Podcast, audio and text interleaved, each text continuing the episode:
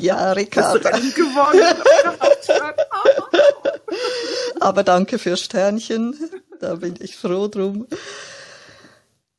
Aber ja, die wieder schön eingemittet. Sehr schön, gefällt mir doch auch so. Das ist alles wunderbar. Wir warten noch auf Sebastian.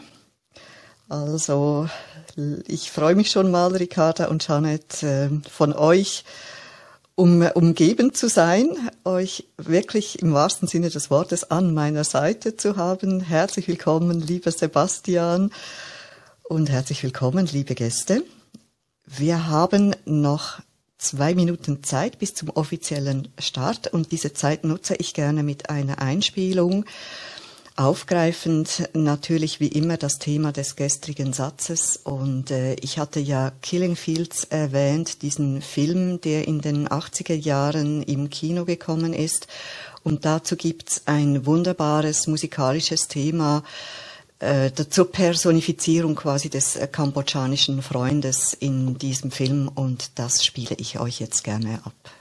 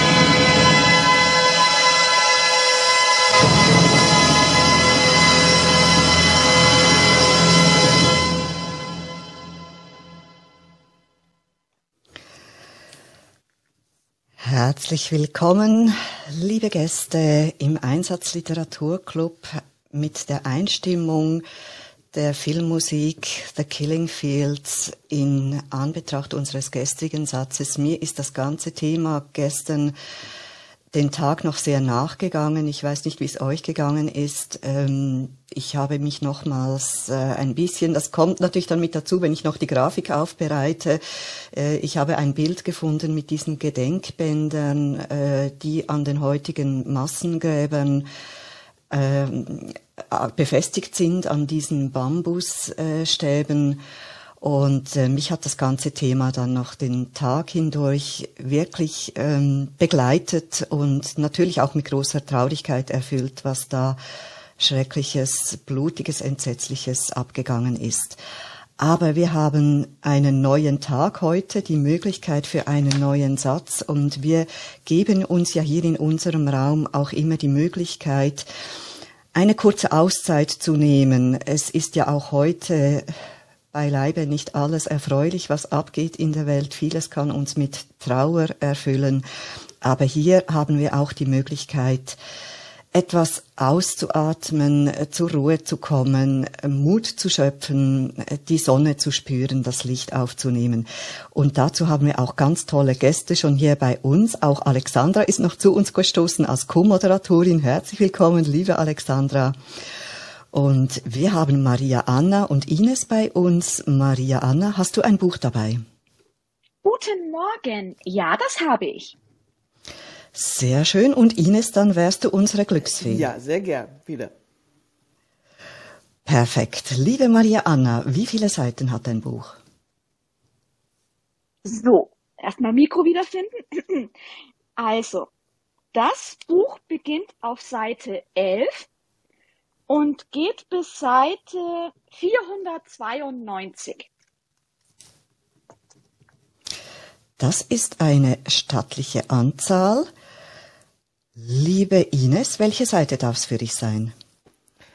Ähm, dann nehmen wir die Seite 333. Wie war das? 333 bei Isus Keilerei? Hoffentlich nicht.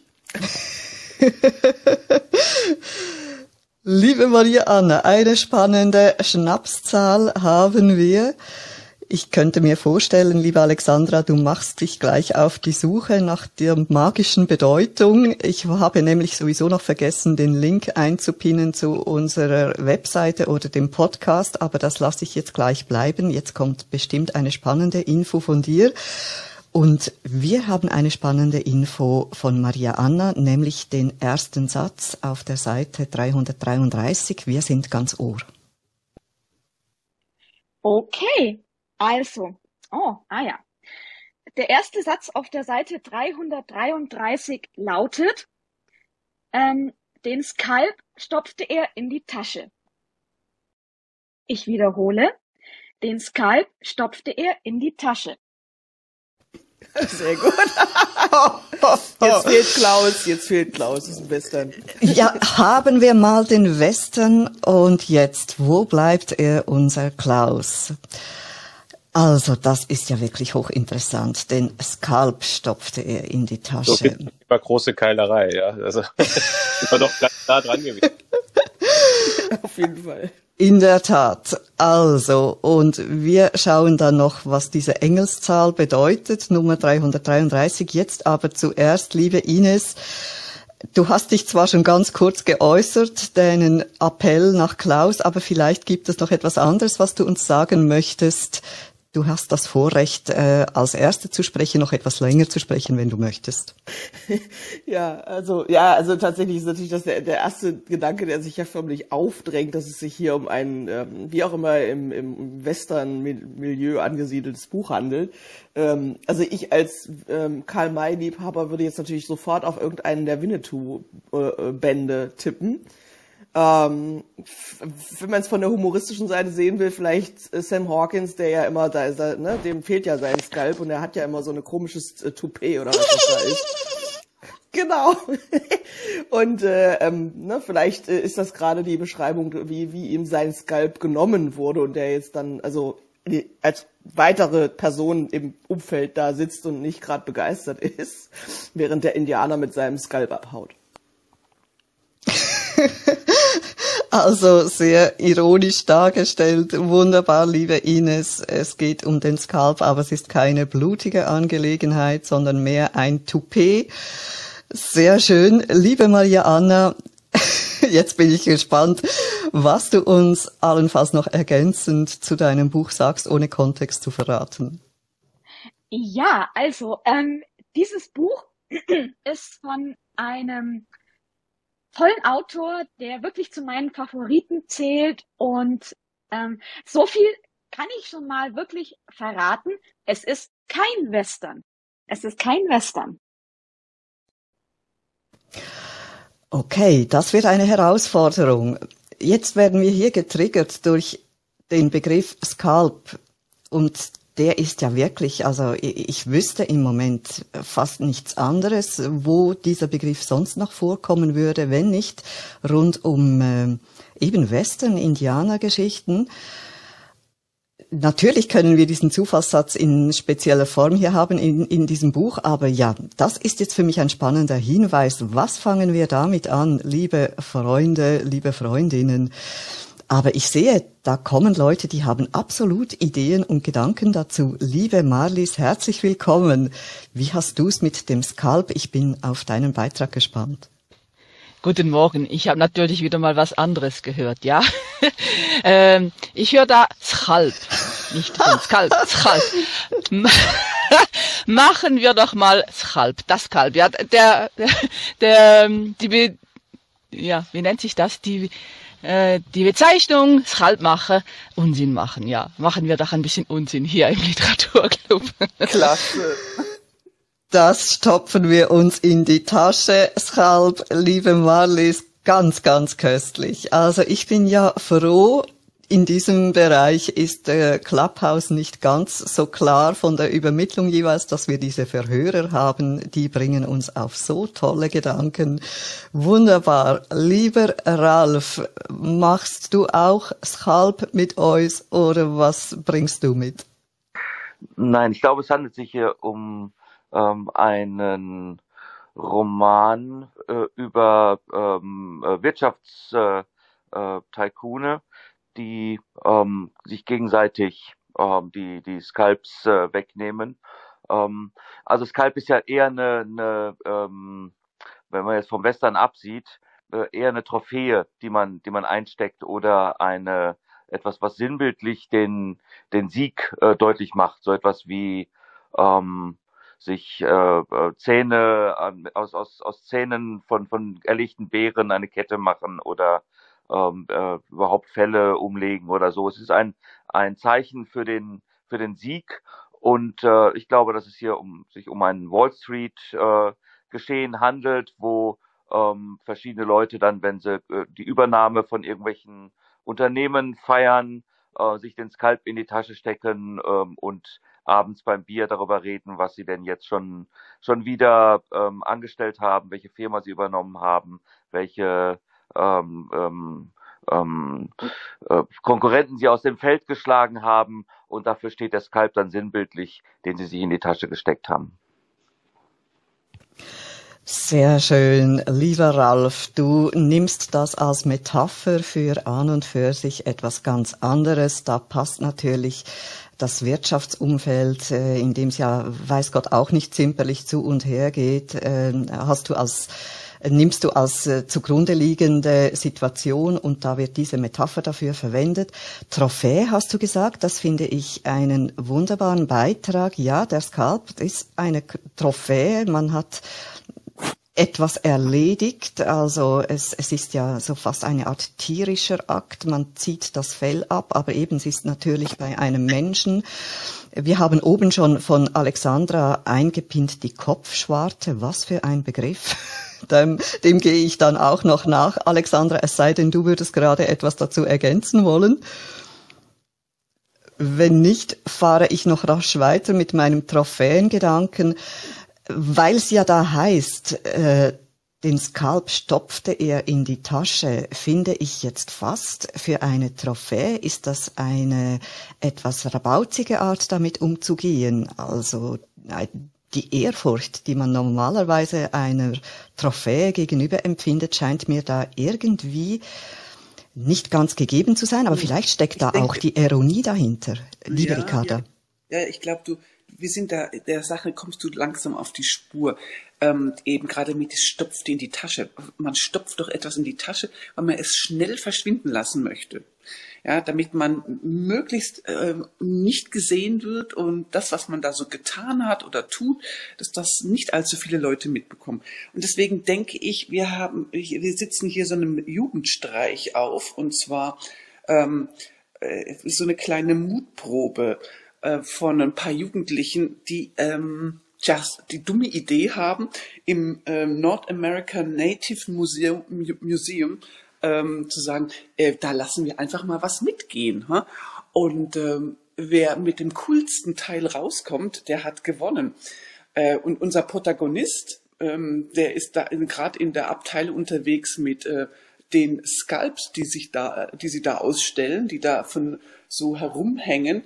Ähm, das machen sie natürlich ganz plastisch, weil man heutzutage macht immer, ja, das ist nicht so langweilig in Vitrinen, wie das damals bei uns war, ja, wo wir dann durch Museen gehen mussten und immer alles nur in Vitrinen gesehen haben und so. so. Nein, nein, nein, das hängt also so einfach toll herum, schön dekoriert, natürlich auch äh, multimedial ähm, animiert, damit man auch sieht, wie man so ein Skalp gewinnt. Man möchte ja jüngere Zielgruppen auch erreichen und für das Museum. Also, schwupp, die Wupp war dann dieser ähm, Haarschopf ähm, in einer in seiner Tasche drin und er marschierte raus und hat die Wette gewonnen, weil die anderen, die hatten irgendwelche Friedenspfeifen und irgendeiner hat irgendein krümeliges Lederfutteral ähm, ähm, mitgehen lassen, aber der Skalp, der war doch wirklich der Knaller. So. Deine Geschichte ist der Knaller, liebe Ricarda. So toll. Also das wäre ja ein fantastisches Buch zu lesen. Da bin ich wieder mal versucht zu sagen, und wenn es noch nicht geschrieben ist, dann soll's bitte jemand schreiben. Das hat für mich diese, also diese Lausbubengeschichte, die ja so köstlich sein muss zu lesen, die erinnert mich an Klaus Schädelin, unseren Schweizer Schriftsteller, das Pendant dazu, äh, der, das Buch heißt Mein Name ist Eugen, da geht's ja auch um so eine Jugendjungengruppe äh, und da gibt's die Szene natürlich jetzt äh, auf die Schweiz bezogen, die besuchen Burgen, äh, alte Ruinen, Burgen auch zu Museen umfunktioniert. Und äh, da äh, machen sie sich dann den Spaß daraus, sich in diese Rüstungen äh, hineinzubegeben. Und natürlich kommen sie nicht mehr draus. Also das ist genauso das Pondo dazu. Und deshalb wünsche ich mir, dass es entweder dieses Buch ist oder dass so ein Buch hier noch geschrieben wird. Vielen Dank, Ricarda. Liebe Fritzi, herzlich willkommen bei uns. Oh, Ralf, wolltest du, oh, entschuldige, Ralf, bitte sehr. Ja, ich wollte noch kurz, bevor äh, Fritzi kommt, ähm, äh, sagen, für jeden ist ja der Skalp etwas, etwas anderes. Ja, also für den einen sind es abgeknickte Mercedes-Sterne, die dann schnell in der Tasche verschwinden müssen. Ähm, für Fritzi ist es äh, ähm, das äh, äh, jährliche Ritual, auf der, der Buchmesse ein Buch mitgehen zu lassen, ähm, was dann schnell in der Tasche verschwinden muss. Und so hat jeder sein, sein eigene, seinen eigenen Skalp, ähm, den er, den er versucht als, als Trophäe in die Tasche zu stecken. Verrat uns noch ganz kurz dein Skalp, bitte. Oh, da muss ich noch ein bisschen drüber nachdenken. Äh, dann ist jetzt erst Fritzi dran. Sehr schön. Da, damit können wir uns alle noch Gedanken machen. Was wäre denn unser Skalp? Liebe Fritzi, bei dir soll es ein Buch sein. Liegt Ralf richtig? Guten Morgen. Ja, das ist sehr schön, wie der Ralf noch versucht, auf den letzten Metern sich rauszureden oder mir den Wind aus den Segeln zu nehmen beim Interpretieren. Lieber Ralf, das wird dir nicht gelingen. Ich muss euch leider sagen, dass ihr schöne Ideen habt, aber die sind selbstverständlich alle falsch. Ich glaube, Maria Anna hat eine, ein, ein Krimi, ein Psychothriller, den sie liest und äh, ihr unschuldiges Aussehen täuscht uns darüber hinweg, dass sie sich doch fast täglich dem Genuss von grausamster Lektüre hingibt. Und wir haben es hier mit einem Serientäter zu tun, der sich äh, ähm, nach vollendeter Tat und dem Tod des Opfers un unauffällig nähert und mit geübtem ja, Skalpellstrich einfach sich das, äh, das Skalp nimmt und es sich in die Hose steckt. Und jetzt fragen wir uns, wenn er doch ein Serientäter ist, müsste er rituell handeln und ähm, ein Skype oder andere Trophäen, was das jetzt auch immer sein mag, lieber Ralf, ne? ich bin gespannt auf die Auflösung, ähm, sich in ein vorbereitetes kleines Schächtelchen legen, um sich das dann zu Hause wieder anzuschauen und in irgendeiner Form zu konservieren. Jetzt ist es aber so, dass unser Serienmörder gleichzeitig Ersthelfer ist. Das heißt, er verursacht Unfälle, ganz perfide und ganz unterschiedliche und saust dann mit einem Team im Rettungswagen hin, nähert sich den Opfern, ist Ersthelfer, ist direkt dort und gönnt sich den Spaß und es ist ein zusätzlicher Kick und Thrill, dann eben noch das, den Skalp abzunehmen und kann sich diesen dann nur unauffällig in die Tasche stecken, um dann weiterhin so zu tun, als würde er versuchen zu retten oder ähm, noch irgendwie größeres Unheil abzuwenden. Lieber Fritzi, wenn es nach, äh, wenn es nach Brahman im Chat geht, da bist du wohl wahrscheinlich ganz nah dran. ähm, der hat nämlich dieselbe Idee wie gehabt wie du, also was, was äh, Krimi- und Serienkiller angeht. Und bevor jetzt Klaus gleich mit dem Western kommt, äh, hätte ich vielleicht nochmal eine Idee äh, einzuwerfen. Und zwar fühlte ich mich erinnert an Inglourious Bastards, wo es ja auch darum geht, also da sagt ja auch äh, Brad Pitt im, im Film, er will von jedem seiner Leute äh, 100 Nazi-Skypes und da, daran musste ich gerade denken. Und jetzt darf Klaus gerne über Western philosophieren. Ja, natürlich ist es ein Western, also endlich mal wieder. Ähm, es gab ja mal eine Zeit, ähm, wo es für einen Skalp Geld gab. Und da er das in die Tasche stopfen muss, äh, heißt das für mich, dass da schon einige drin sind, dass er den kaum noch reinkriegt. Ähm, also wie gesagt, Serienkiller, ja, stimmt. Das ist ein, ein Skalpjäger, der äh, sich dann die Belohnung ähm, bei der Kommandatur abholt. Wir haben uns auch schon Gedanken gemacht, weshalb steht, da stopft äh, er in die Tasche, weil es ja eine Trophäe ist, aber eben wenn es natürlich im Prinzip nicht um den Wert der Trophäe selber geht, sondern um das Geld, das man dafür bekommt, dann ist es ein reines äh, Zusammenramassieren mit natürlich in diesem Fall einem schrecklichen Hintergrund. Aber das würde absolut Sinn machen, dann stopft man sich einfach den nächsten auch noch in die Tasche. Danke für eure wunderbaren Beiträge bisher. Also die Inglorious Bastards, die sind mir auch schon mal ähm, gedanklich aufgepoppt.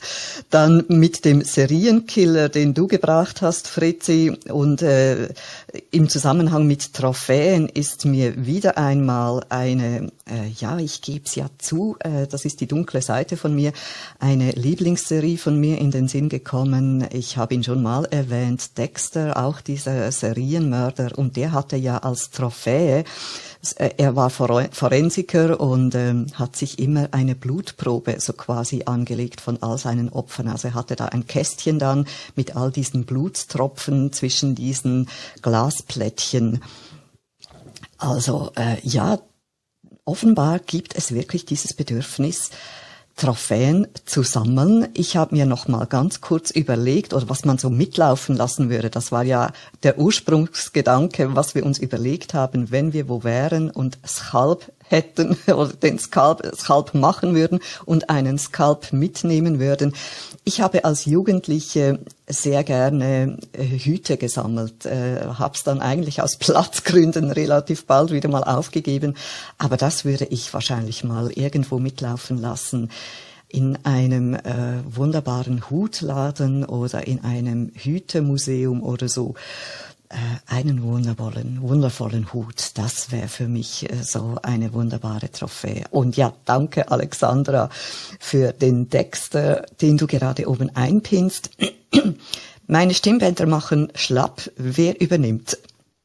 Ich übernehme gerne, liebe Judith, äh, weil äh, Fritzi hat mich natürlich sehr getriggert. Eigentlich schon Ricarda, weil bei ihr in ihrem Museum, da bin ich da, ihr kennt alles, auch diese Trophäen, diese Schrumpfköpfe.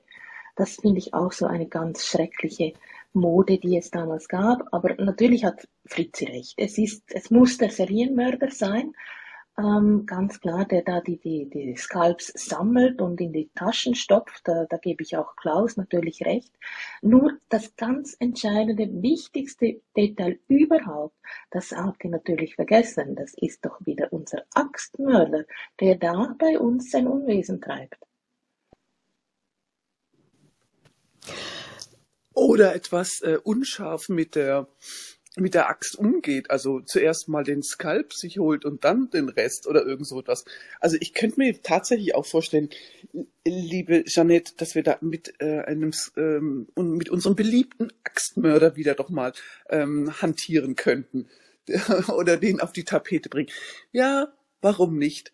Ähm, auf der anderen Seite dein Thema mit den Schrumpfköpfen, das finde ich natürlich auch köstlich. Ich war äh, vor am Montag war, äh, hatten wir ähm, äh, Jury-Sitzung ähm, bei einem großen Medienhaus in Zürich und wir mussten dann durch Kellerräume durchgehen und es war schon ein bisschen spooky da drin und dann meinte der, der uns da durchgeleitet hat, dann kamen wir so am, äh, an einem Tür vorbei, da stand ähm, historisches Archiv und dann meinte er, da sind alle unsere Schrumpfköpfe drin.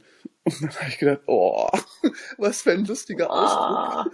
So ein, so ein Medienarchiv als äh, Schrumpfköpfe-Archiv zu äh, bezeichnen. Also du, ihr seht, ähm, Schrumpfköpfe gibt's heute noch ganz andere Art. Dafür gibt's Wahnsinn, ja, dass da dieser Vergleich herbeigezogen wird. Bei den Schrumpfköpfen äh, kommt mir in den Sinn, eben das sind diese auch Trophäen, diese schrecklichen, ähm, diese Erzählung von ähm, Joseph Conrad, äh, Heart of Darkness, da kommen ja am Schluss auch diese Schrumpfköpfe vor, wurde verfilmt dann auch als äh, Apocalypse Now, so in etwas äh, ausführlicher oder, oder anders ausgestalteter Verfilmung. Aber ja, da, das ist wirklich äh, auch so etwas ganz, ganz Furchtbares, wie, wie das gesammelt wurde als Trophäe. Wir sind wieder in einem ganz speziellen Spann Spannungsfeld unterwegs, von sehr blutig und sehr brutal bis hin zu sehr lustig und sehr amüsant. Und dann eben auch wieder der Umgestaltung der Verwendung wie eines Symbols bei dir, Ricarda, wenn man da in ein Archiv hinuntersteigt zu den Schrumpfköpfen oder bei den Wirtschaftstaifunen, die Ralf erwähnt hat, äh, die ihre Trophäen sammeln. Lieber Uwe, wie gliederst du dich da ein in unsere Thematik und unser Gespräch? Ich bin gespannt. Also erstmal stelle ich fest, dass mein Herz nicht ruhig schlägt bei diesem Gedanken, und äh, ich habe jetzt das Bild, dass ähm, dies, dieser Satz, das ist die Anfangsszene von einem Tatort. Wir sehen also nur, wie jemand ähm, jetzt diesen Kopf ähm, wegstopft ähm, stopft.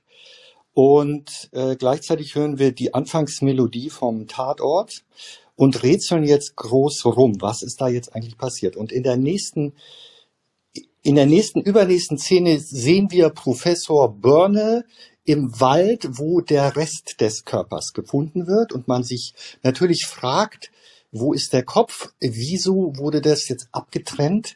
Und es deutet vieles darauf hin, dass es mit einer Axt tatsächlich abgetrennt wurde, äh, was ja relativ leicht äh, messerscharf zu äh, erkennen ist. Ja, da bin ich jetzt und mehr mag ich jetzt nicht verraten, wie es weitergeht.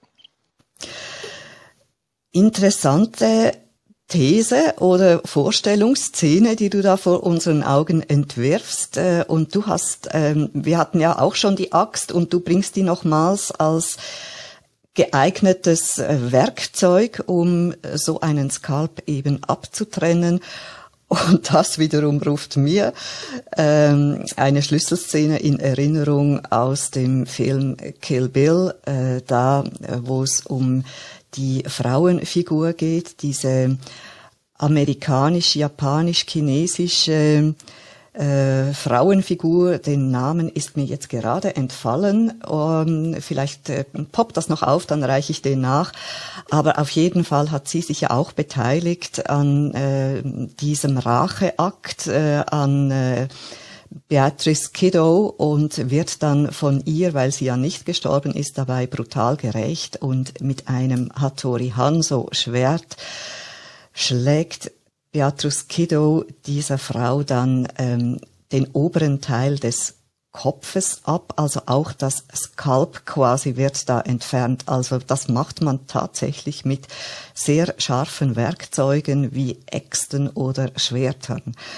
Also, falls jemand. Darf ich, darf ich ganz, ganz neue Seite. Ich glaube, ich habe den Namen, aber. Ja. Das war jetzt die Gebrauchsanleitung, genau. Ach, ich glaube, ich habe den Namen. Äh, Oren. Oren Ishii. Oren Ishii. Genau, genau. Danke, Sebastian. Gespielt von Lucy Lu übrigens. Ja, wunderbar gespielt. Also, das ist ja, ja, es tut mir leid, wenn euch das vielleicht schockiert, aber ich bin wirklich begeisterter Kill Bill. Übrigens auch wieder ein Quentin Tarantino-Film, genauso wie in Glorious Bastards, ja. Genau, genau. ja, ähm, ich weiß jetzt gar nicht, wer als nächstes dran ist, Raman. ob jemand schon oben etwas sagen wollte und wenn nicht, oh, genau, Raman, dann genau. ist der Raman dran. Herzlich willkommen, Raman, bitte sehr. Hallo, Dieses blutige Morgen. Thema, was äh, willst du uns dazu br- mitbringen? Eigentlich wollte ich gar nichts sagen. Ich wollte nur im Backchannel ein bisschen rumorakeln. Aber Ines hat gesagt, ich soll raufkommen. Wir hören dich gerne. Aber ich kenne mich mit Krimis eigentlich gar nicht aus. Ich habe in meiner Jugend äh, einen Haufen Agatha Christie Bücher gelesen und das war's schon. Äh, aber wenn ich Maria Anna so mal jetzt äh, klassifizieren sollte, wenn ich das sagen darf, also sie hat was Anspruchsvolles, äh, also ein anspruchsvolle Krimi. Und den einzigen, den ich sehr gut kenne, obwohl ich kaum was von ihm gelesen habe, ist Henning Mankell.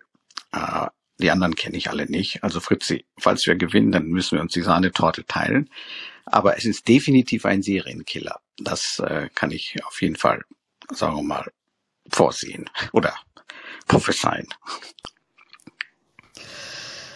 Henning Mankell, ja, auch da geht's brutal zu und her und ähm, eben, also äh, ich sag mir mal meine Gelüste vielleicht auch solche wirklich äh, speziellen äh, Filme oder Bücher äh, anzuschauen, zu lesen, ähm, ist ja auch eine Form von, von Krimi äh, sich einverleiben und äh, das ist ja offenbar eine weit verbreitete Leidenschaft.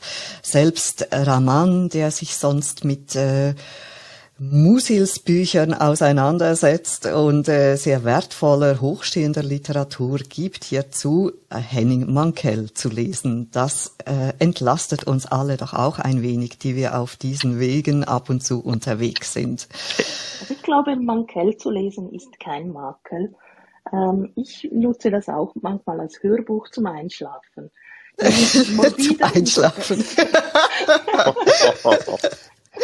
Ob das jetzt gut oder Ist doch schlecht ist, ist mal unglaublich. dahingestellt, ja.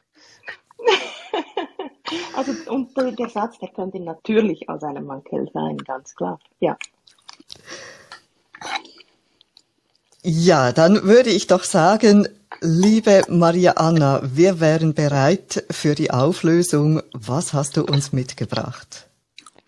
Okay, also die, ähm, die Ideen waren super. Vielen Dank für diese Runde.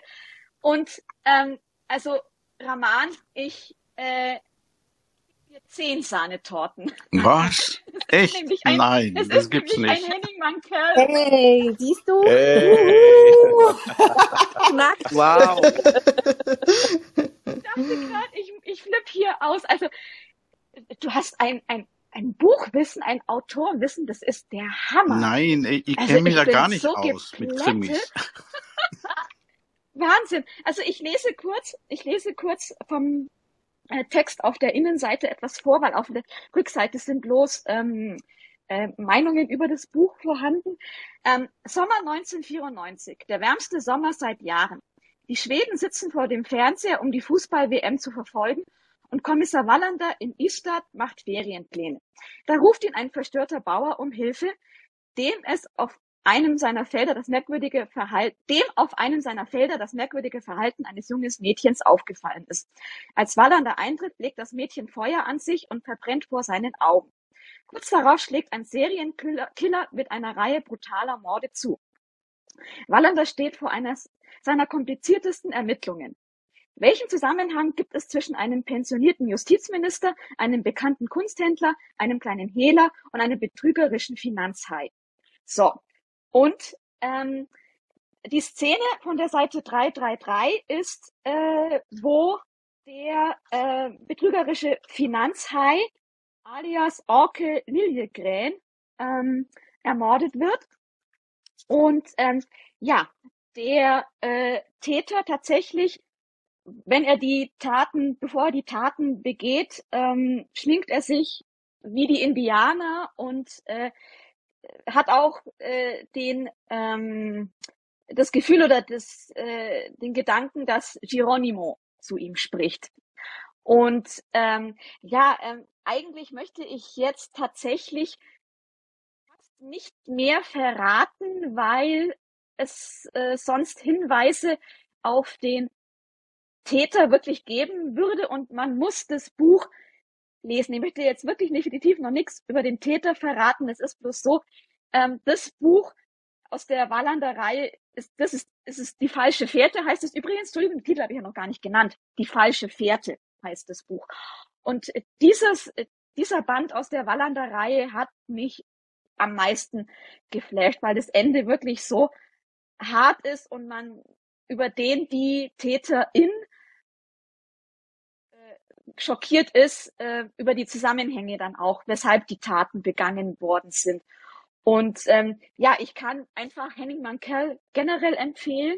Also seine Wallander-Krimis sind wirklich absolut top, äh, gehören zu meinen Favoriten. Und aber, und äh, aber wollte ich sagen, Henning Mankell hat auch, weil er da eine große Liebe für diesen Kontinent hat, wahnsinnig wunderschöne Bücher über Afrika geschrieben. Also zum Beispiel Der Chronist der Winde, Teabag, ähm, Das Auge des Leoparden, nur um mal ähm, drei zu nennen. Also Henning Mankell ist generell absolut empfehlenswert, aber ähm, die falsche Fährte wollte ich jetzt heute mal mitbringen. Und wie gesagt, Fritzi, du warst auch so wie du warst auch gleich auf der richtigen Spur. Und wie gesagt, Raman, du bekommst zehn Sahnetorten heute noch geschickt. Also wie ich das richtig verstanden habe, Marianne, auf die falsche Fährte konntest du zumindest Raman nicht äh, schicken. Nicht. Ja. Ich bin echt überrascht, also wirklich. Sehr schön gesagt, lieber Sebastian. Und ich muss auch sagen, Ralf äh, sollte auch noch eine, ein Sahnetörtchen oder mindestens die Kirsche drauf abbekommen. Er hat auch äh, die Wirtschaftstaifune erwähnt und du hast jetzt auch gesagt, da sind Wirtschaftshaie mit dabei. Also eben, ich bin ja einmal mehr geflasht, wie ihr das alle hinkriegt. Wir, ihr wart ja alle irgendwie richtig auf der Spur.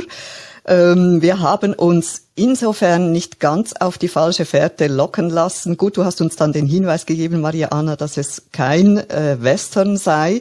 Sonst wären wir natürlich da ganz in diese Richtung weiter ähm, vorgegangen, hätten ganz bestimmt auch ein spannendes Gespräch geführt. Aber so hatten wir wirklich einen wunderbaren Reigen von Themen und Aspekten. Wir haben uns mal noch ganz kurz überlegt, welche Trophäen denn wir gerne sammeln würden. Da sind wir nicht ganz so weit gekommen gekommen, aber dafür haben wir vieles andere Wunderbare erfahren und erlebt.